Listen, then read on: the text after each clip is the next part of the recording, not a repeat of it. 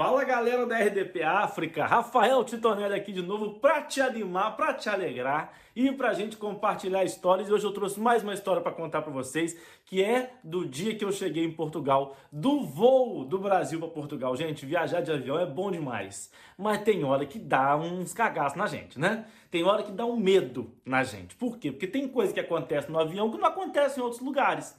Por exemplo, no dia que eu cheguei aqui, eu falo que a minha vida toda é uma grande piada desde o dia que eu cheguei aqui. Lógico que também já passei por muita coisa louca antes de chegar em Portugal, mas cara, tudo aqui me faz transformar em piada, em, em, em stand-up em tudo. E aí foi muito doido que tava eu e minha mulher chegando aqui, o avião já pronto para poder pousar, e o piloto, né, falou lá, né? Estamos é, sobrevoando já a cidade de Lisboa e, senhores passageiros, podem ver aqui embaixo, estamos sobrevoando nesse momento a Torre de Belém.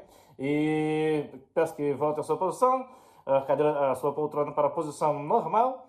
E que já é estranho para mim falar que ah, volta a sua cadeira para a posição normal, sendo que do normal para o deitado é, são 3 centímetros.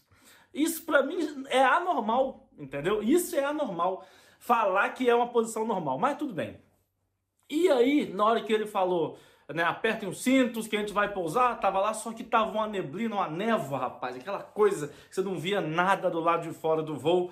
E eu não conhecia, né, eu não, conhecia Portugal, não sabia se tinha montanha perto, se não tinha e de repente ele começa a descer, aquilo eu já peguei na mão da minha mulher ali, já comecei a conversar com Deus, né? Já falei, Senhor, é hoje, né? Estamos aqui chegando, te agradecer por ter chegado em paz.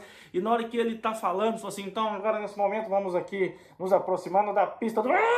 E ele deu um grito. O piloto deu um grito e nesse momento o avião subiu de novo. Estava descendo, subiu de novo, que eles chamam de arremeteu. Que para mim, por que, tem esse nome? Porque arremete às nossas.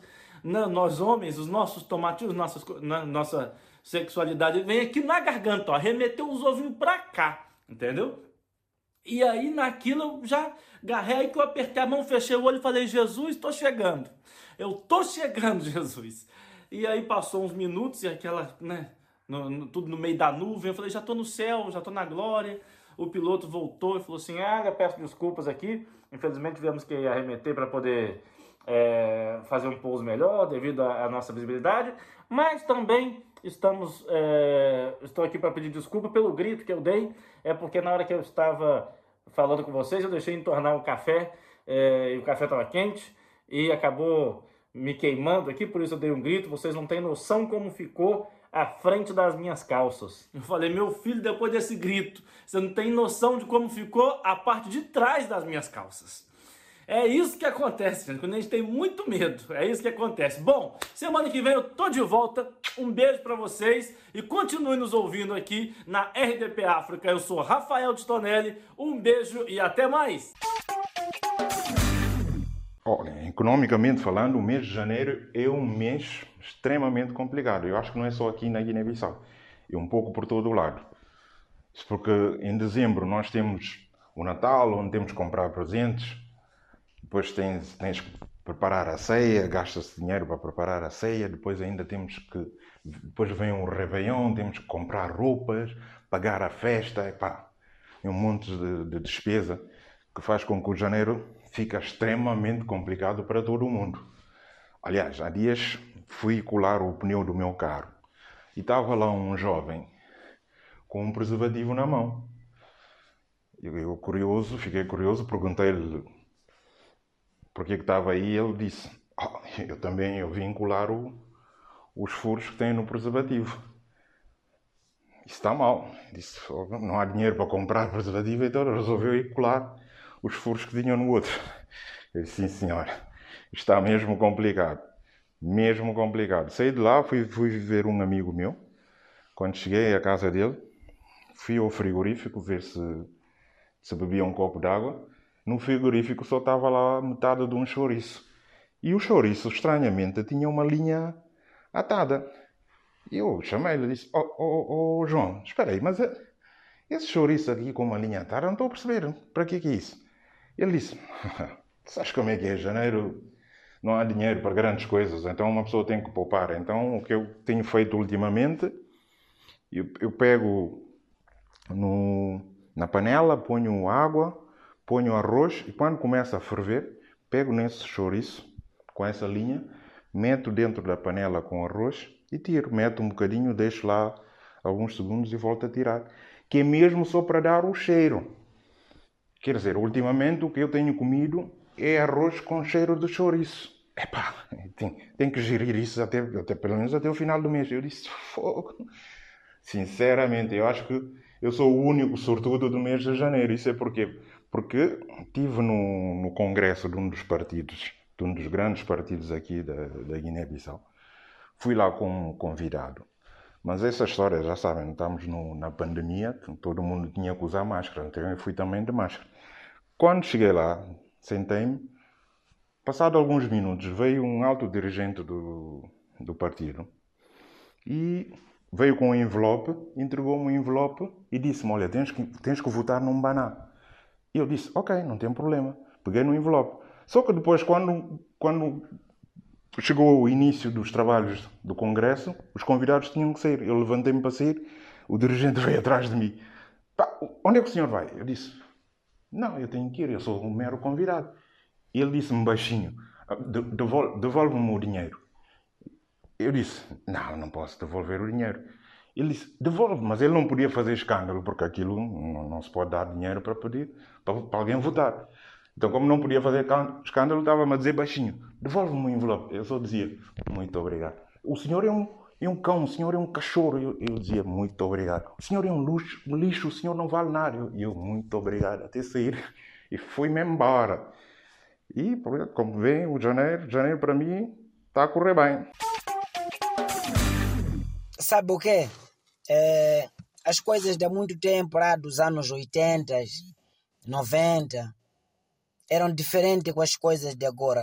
Aqueles anos as coisas eram diferentes mesmo, as coisas eram originárias, originárias, não é originário de brincadeira, pá? Sabe, eu fico admirado hoje quando escuto pessoas dizerem aquece, aquece o feijão no fogão a gás. ah, esse feijão é mimoso, pá. Uau! Ser fervido num fogão a gás. Sabe, lá para os anos 80, anos 90, tinha um feijão antibala. Aquilo era feijão, pá. Aquilo era feijão. Vocês em casa ser avisado, amanhã almoço é feijão. Xê! Vocês já sabiam que vão comer às 20. Aquele feijão você tinha que acordar às 5, acender fogo, pôr a ferver. Vocês se organizarem irem jogar bola. Arranjar jogo para vocês queimarem tempo, distraírem a fome. Feijão ali, não sei quantas caradas de lenha acabava. É verdade. Pessoas que tinham poderio financeiro naquele tempo, nem isso dizer fogão a gás, ia acabar três botijas de gás, aquele feijão era antibara. Não é esse feijão de agora, mimoso, uma aguinha, já está. Pessoas de agora estão bem, yeah, estão passando por momentos bons mesmo. Sabe o quê? Injeção de há muito tempo. Injeção, aquele seringa do anos 90, 80. Ele seringa, você, seringa. Essa seringa não tinha brincadeira, meu irmão, estou te falar. Essa seringa, quando você estava doente aquele tempo, você ia no hospital enfermeiro a tentar pôr o, o, o, como é que é o, o medicamento na, na, na, na, na seringa. A arma despedia o teu corpo, a arma falava consigo, irmão. Hum, não sou eu que estou doente, eu estou fugindo.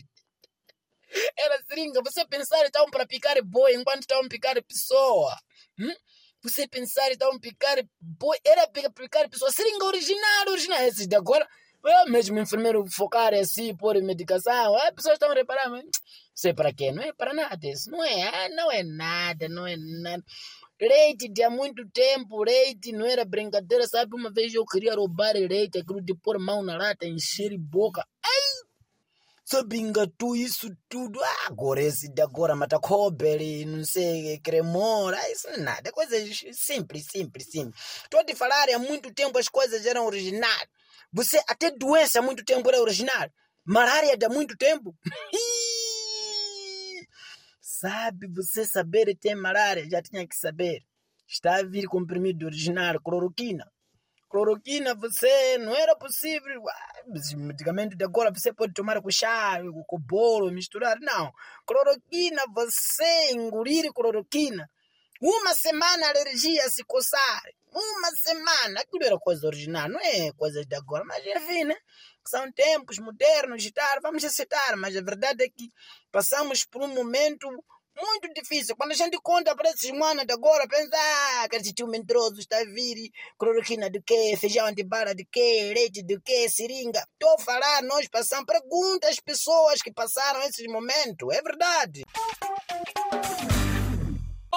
Cabo Verde, São Tomé, Guiné-Bissau, Ilhas Maurícia, Portugal e Brasil. Daqui fala para vocês o vosso querido amigo humorista Wazemba, a.k.a. o fofoqueiro. Hoje vou falar um pouquinho daquilo que eu vi entre meu pai e Jesus. Fui em Lisboa, eu posto em Lisboa, fui visitar o meu pai no hospital, porque o meu pai desde que descobriu que a minha mãe lhe traiu, meu pai ficou traumatizado, então tinham que lhe internar lá em Portugal, né, em Lisboa, concretamente em Lisboa.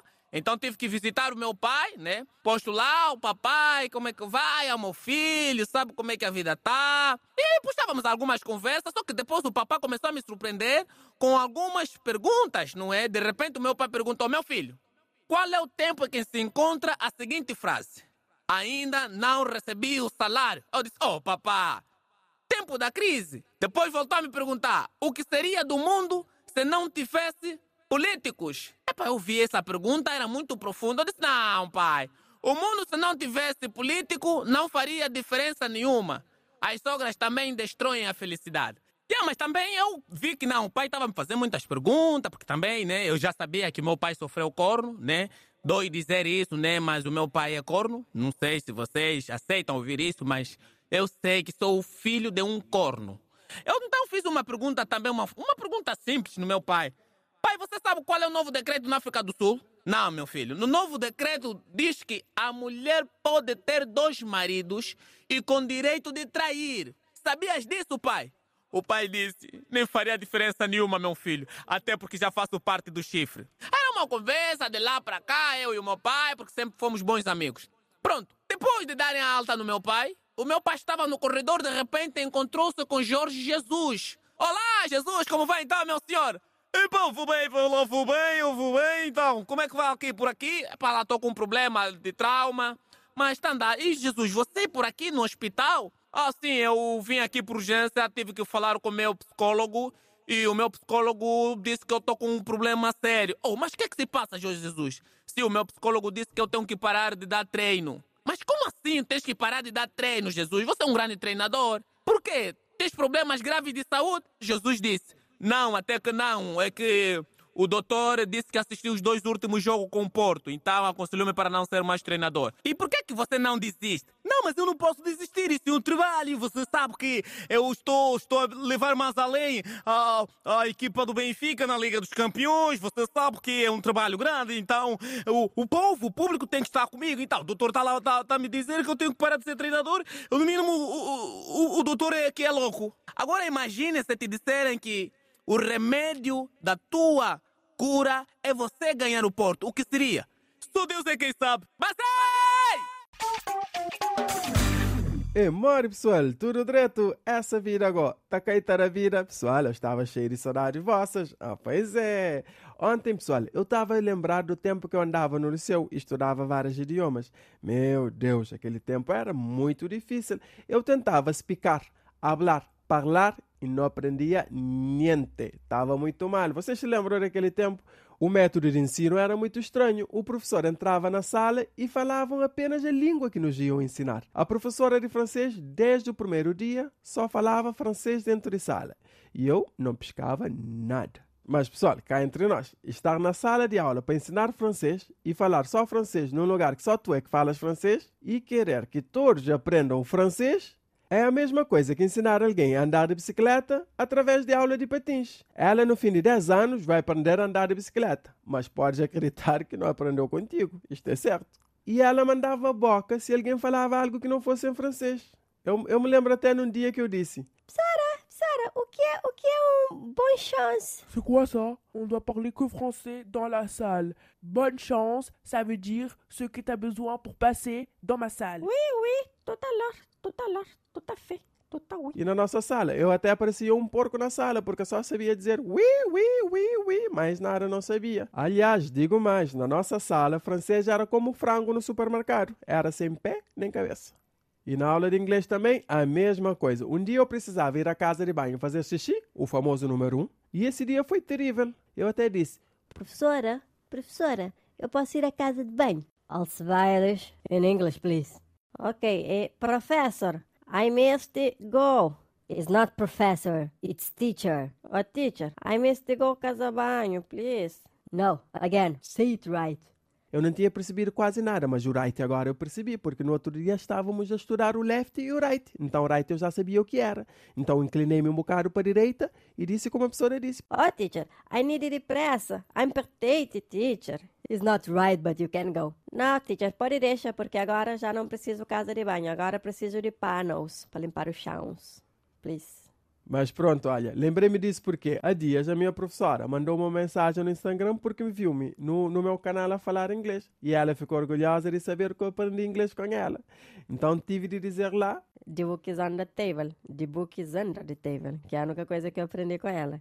Mas pronto, já viram como é que era aprender inglês há uns tempos atrás. Bom, pessoal, vou ficar por aqui. Para vocês que estiveram aqui, reste bien, stay cool. Konnichiwa, tsuwa, tsa, tsa. Fiquem bem. Um abraço!